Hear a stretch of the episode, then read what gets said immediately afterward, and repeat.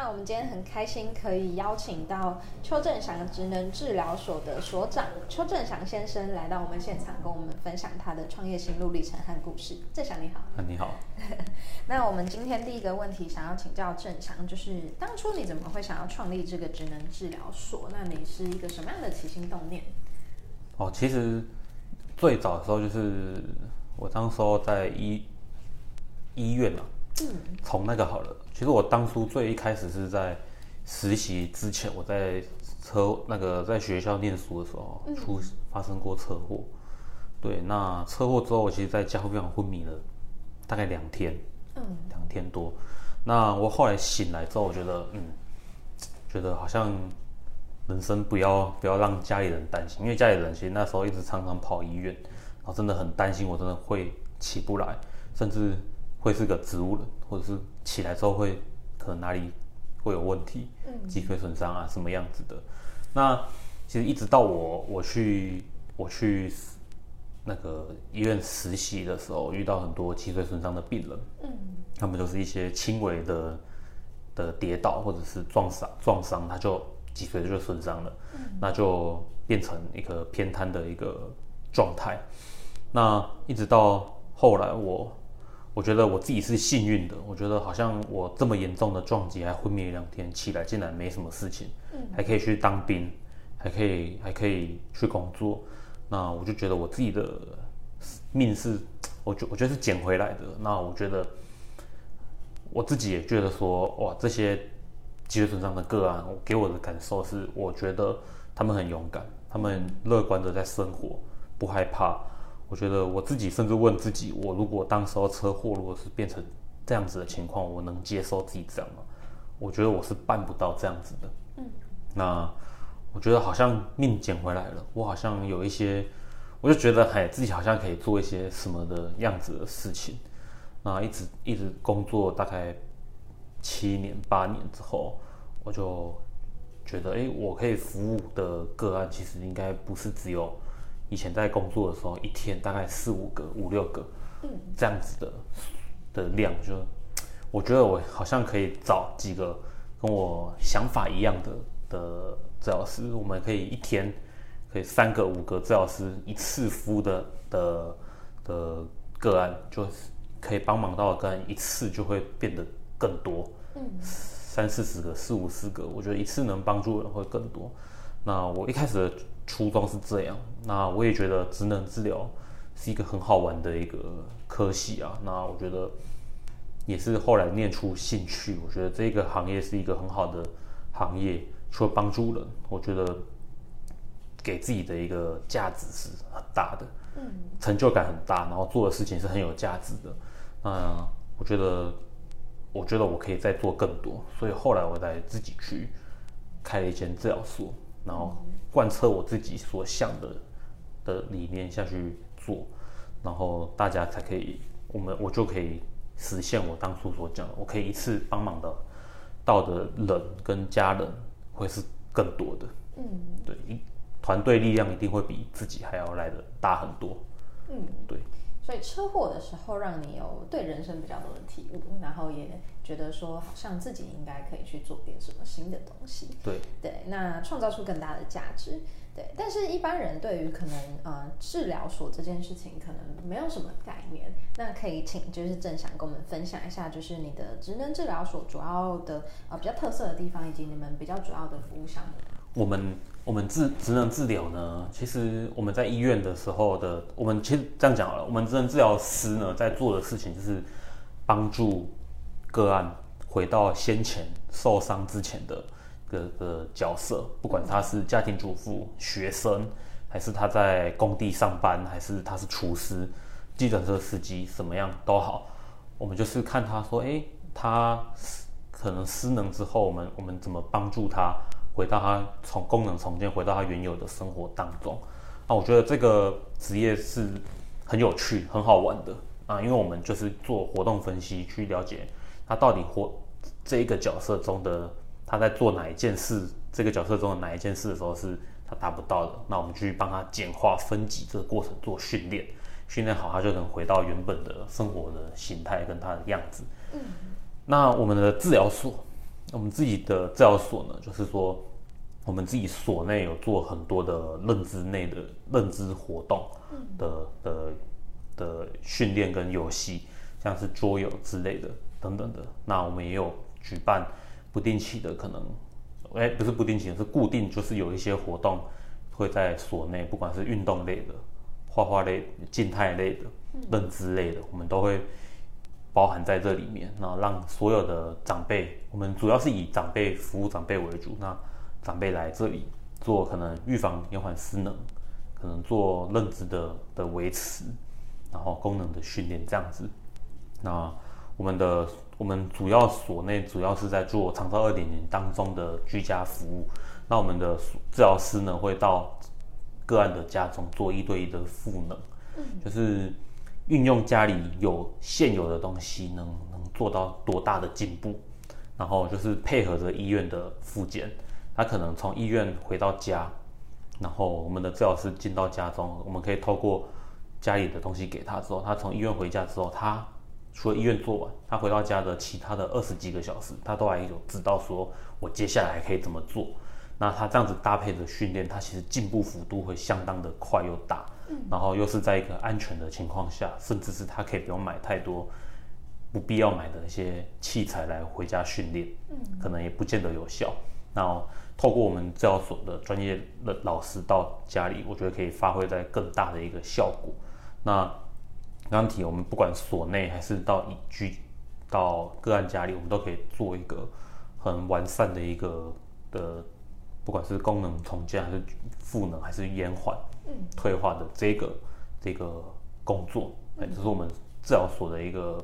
的特色是在这边。嗯，了解。所以治疗所在做的可能是协助到呃这些可能生病的人，他可以在呃你们的复健之之后，能够尽可能的让他们回到原本的状态。对，然后你们会用一个比较数据分析的方式去帮他协助到说他可能在。不同面向的问题上，这样子比较精准的去为这些问题去做处理。对，对，那也是呃比较在地化的，对，是直接到呃到府服务的这样子。了解。那这样子在就是呃正想经历过说呃你自己车祸，然后到呃出社会工作，到自己创业，那在这样子的过程中，就是你遇到最困难的事情是什么？那你又是凭着什么样的一个信念，是就是让自己不断的往前走？我觉得从创业的过程最困难的，我觉得最难的那一步，其实也是最简单的那一步，就是跨出去的那一步。嗯，就是我从退伍后开始工作，然后到我愿意放弃薪水，全职去念书。嗯，我觉得这一步，我觉得最难，因为考虑到的不只是薪水，自己当然是男生，然后也会跟稍微跟同侪的比较一下，甚至跟同侪的女生朋友的老公、男朋友比一下。说嗯，对自己这样子，只有这样子，好像压力很大，然后会觉得该出去闯嘛，该出去做嘛。其实这一步真的最难，但是。我觉得不管是谁，这一步对任何人来讲都是最难的一步。但是呢，这一步只要跨出去，我觉得后面没什么好怕的。最难的你都跨得过去，后面的都是可以解决的问题。嗯，哎，心理那一块我觉得是最难的。嗯，对。但跨出去之后所遇到的问题，你就会用你过去所累积到的经验去做一个解决。嗯，哎，不管是像我当兵，我是在一队当兵。一队相当辛苦，硕士相当辛苦，然后创创业的时候，他需要写非常多的计划书，需要看非常多的的文案，嗯，甚至你要一个架构在，这都是硕班累积来的，那很辛苦的过程都是一队累积来的。不管怎么样，我觉得大家过去不管不管是过去还是现在，你如果有创业梦想，就是一直去做，你未来要用到，你未来有一天都会用到这些经验。而我就是用这些经验，不怕吃苦，然后有写文案的能力，有写有看 paper 的能力，我觉得这些都累积到我后续创业的部分。当然后续还是遇到很多小问题，不只是小问题，很多问题，人际啊什么的都要去处理。但我觉得就凭借过去的自己不害怕的那个感觉去，反正就是想办法去把它处理掉。嗯，问题让它浮现出来才是好的。你的公司不可能完全没问题。嗯，处理掉，再换下一个问题，处理掉，再换下一个问题，就是一直不断的去巡回这件事。嗯，让你的公司是越来越完整的。嗯，对。其实有时候需要一点勇敢跨越的这个对心态这样子。那呃，在这个邱正祥职能治疗所的这个部分，你会希望带给大众是一个怎么样的品牌印象？那因为你是用一个比较信念出发的，有没有什么样的呃想法是你想要传递给你的顾客的？哦，其实哦，呃，我因为我的治疗所是用我自己名字嗯开的。嗯啊，其实啊，我当时候其实取了六个名字啊。嗯。啊，算命师说我的名字最好，所以我用我自己名字。嗯。那其实用我自己名字最大的用意，其实是说我我希望就是说，如果今天有长辈、有家属找到我，他是可以信赖我的。毕竟我是用我自己名字创业。对。我不可能砸我自己名字。嗯。这个名字，我自己名字。对对对对对对。那我希望透过我我这样子的。部分，我用我自己名字创业的这个部分，让大家看得到，说我对自己是有信心的，嗯、我对我们的治疗师是有信心的，因为我不可能去砸我自己招牌，嗯，让大家进来找我们的时候是能得到最好服务的。透过这样子，那我我希望传达的，我希望告诉大家，就是说，呃，我自己的本身的故事，从车祸也好，去当兵的过程也好，跨出去念书的那一步也好，我觉得。每一每一个阶段都有它的挑战在，我觉得像中风的个案，不管是脊髓损伤的个案，还是车祸怎么样脚摔断的个案，不管是什么样的个案，我觉得都要告诉我，我都常常会用我自己的理念去告诉他们，说我我我也是这样子来，我也我也那我也很佩服你们，我觉得我们两个是互相学习，我们是对等的，而不是我是老师，你是病人这个样子。如果是一个对等的关系，我觉得大家一起努力，我帮你更好，然后我也从你身上学到更多，我觉得要学习的东西。嗯，对，了解。那在传达这个理念的过程，嗯，做到现在有没有接下来的计划是你预计要去执行？大概在这个三到五年内，或者是说在呃最终的愿景，你会希望这这个这个治疗所到一个什么样的程度？嗯，我希望，我希望我自己的，我希望我自己的治疗所，就是大概三五年内，我觉得所有的来我这里的，不管是治疗师也好，行政人员也好，还是在我这里服务的的的，反正就以员工来讲好了，我希望大家可以可以因为我我所讲的话，然后他们可以更培养自己的能力。嗯，因为我刚刚。前面有说 访问过哈，因为我觉得我们年纪会越来越大，我们不能只有一直停留在原本的样子，我们要必须一直进修，一直进修。然后我希望我们的这个单位的所有人都是可以，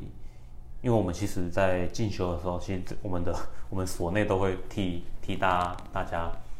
就是付学费啊，嗯，去培养大家这样。那我希望我自己的治疗所的一个愿景是说。呃，大家在这里服务都是可以有一个出发点，就是跟刚刚一样，是每一个个案你都当做是自己的，嗯，自己的。我我其实我其实有一个要讲的是说，嗯，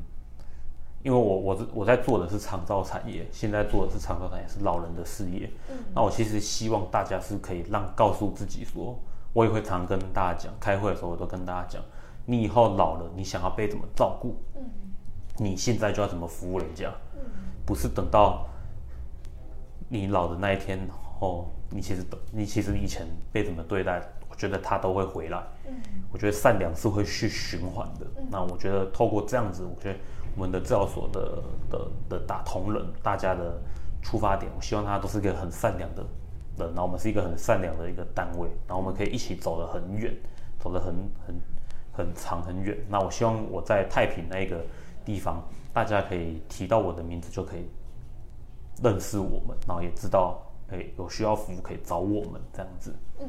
对，了解。其实这是一个很棒的事情，而且它必须要有很大量的同理心，跟就是爱心还有耐心在里面。那最后想要请郑翔，就是跟我们分享，就是呃，如果有一些想要创业的朋友，那他可能是想要用同样的产业去切入的话，有没有什么样就是过来人的建议给他们？